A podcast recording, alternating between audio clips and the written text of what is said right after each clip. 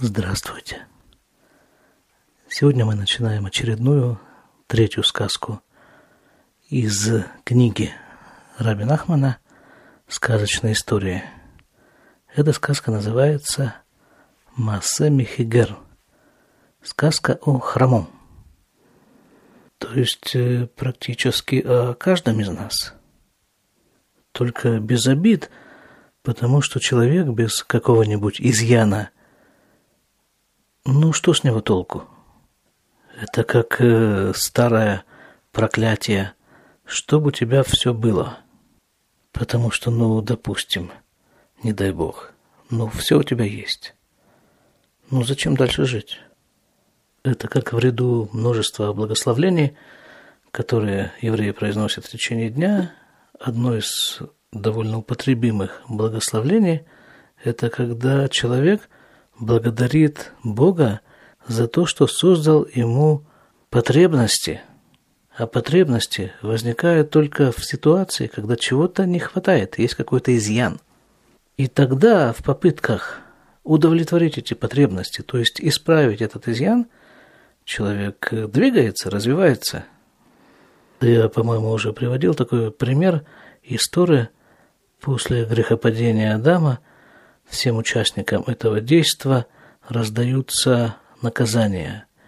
И вот то наказание, которое достается змею, выглядит примерно так. Чтобы ты ползал на брюхе и питался земным прахом.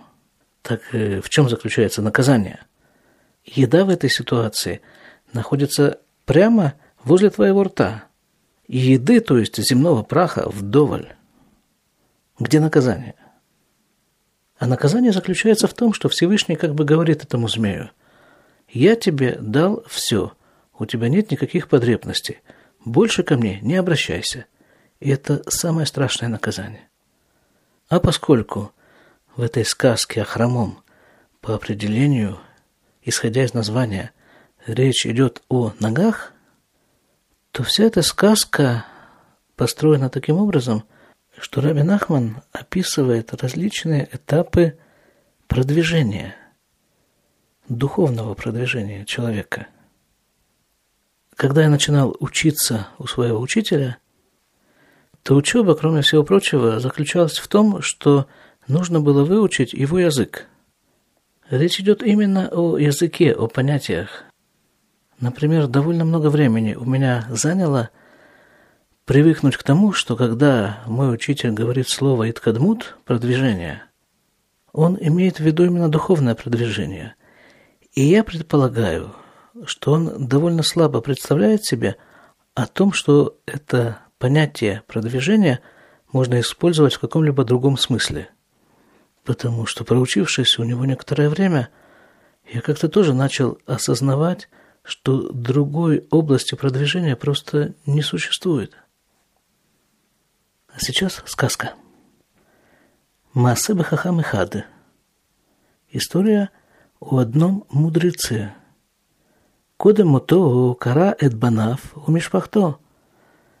Перед своей смертью он созвал своих сыновей и свою семью, вытевал там ляшкот и ланот, и завещал им поливать деревья – Кам ешь лахем решут лясок бешар парнасот. Он сказал, у вас есть разрешение заниматься другими видами деятельности, а вальбезе тиштадлю.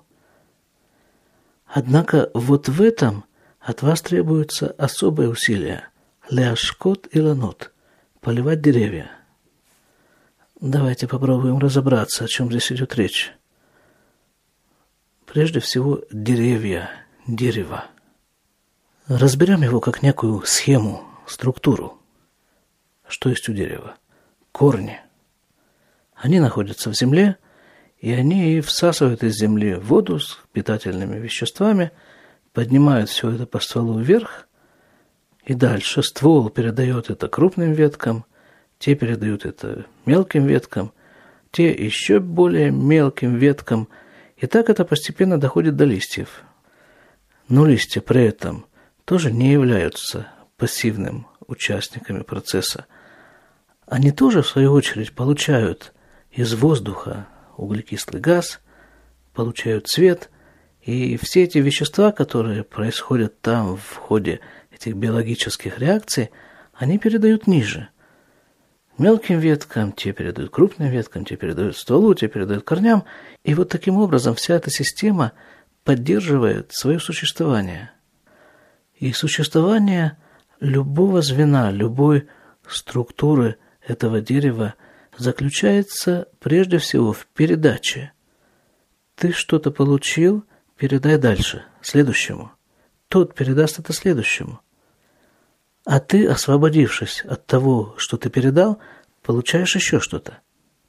При этом постарайся передать это с минимумом потерь и искажений.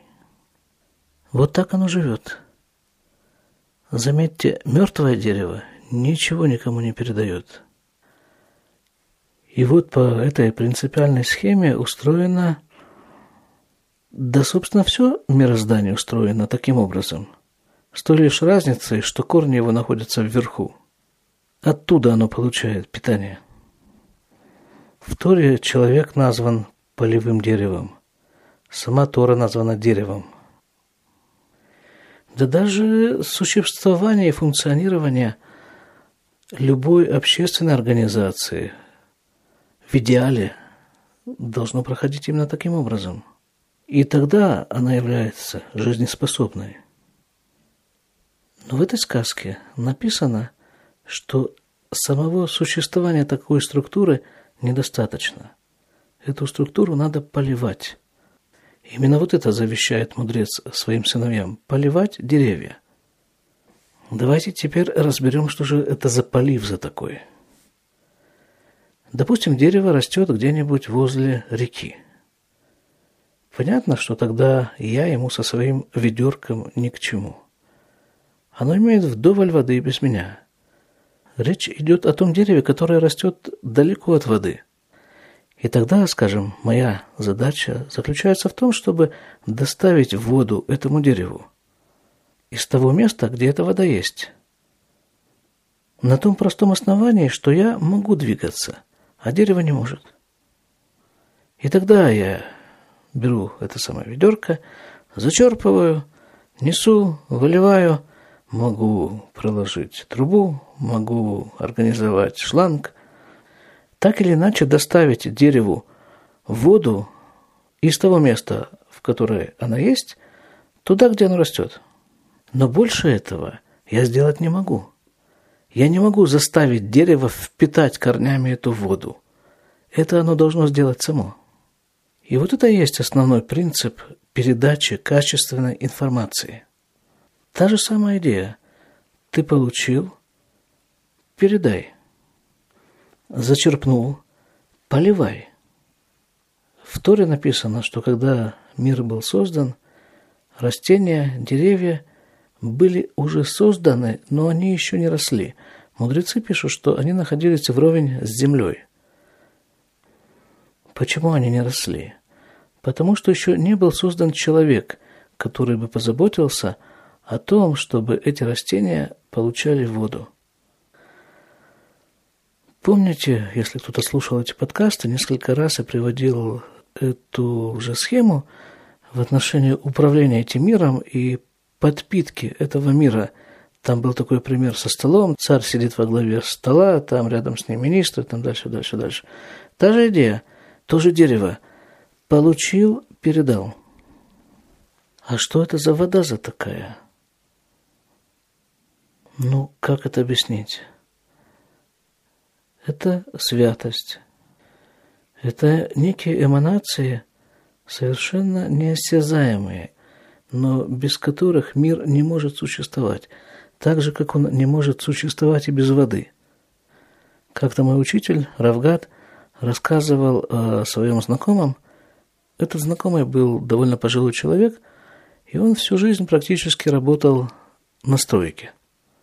Так вот, он и говорил – Допустим, строят каменный дом. Завезли совершенно роскошные камни. Грандиозный цемент, песок, все, все, все, что нужно для этого дома. Но если нету там хоть капельки воды, все это можно положить друг на друга, и оно рухнет. Именно вода скрепляет это все. Вода делает стену стеной. Она все пронизывает и связывает, и питает. И нет без нее жизни. Так это устроено.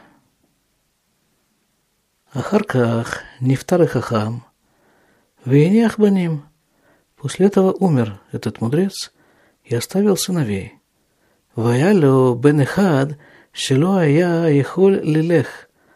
И был у него один сын, который не мог ходить. Ваяхоль Ламуд, однако он мог стоять. Рак Шило я Ехоль Лилех, только что он не мог ходить. Ваю Эхав, ним Люсипук, да и Парнасато. Его братья, нормальные братья, не калеки, они снабжали его. Ваю мы сапкимо то кольках, а не Шарло, и они его снабжали так, что у него что-то еще оставалось. Вот это вот та ситуация, когда один не может ходить. Еще раз напомню, речь идет о духовном продвижении. И вот один из этих братьев не может двигаться. Но так он устроен. Так те, которые могут двигаться, они снабжают его. Они его как бы поливают. Однако он может стоять. И есть люди, которые и этого не могут делать. ואותו הבן שלא היה יכול ללך, מקבץ על יד על יד ממה שנשאר לו. И вот тот самый сын, который не мог ходить, он собирал, собирал вот то, что у него оставалось. Шинишарло ми парнасато, адше кибец сах мысуям, выше вацмо. До тех пор, пока не набралась у него какая-то определенная сумма денег, видимо, имеется в виду, и тогда он подумал, «Лям ликабель, аспакамеем». Он подумал, «А почему я должен получать от них вот это вот все снабжение?» «Товши атхиль асот и ЗАМАСАУМАТАН. Хорошо бы мне уже самому как-то начинать какие-то торговые операции.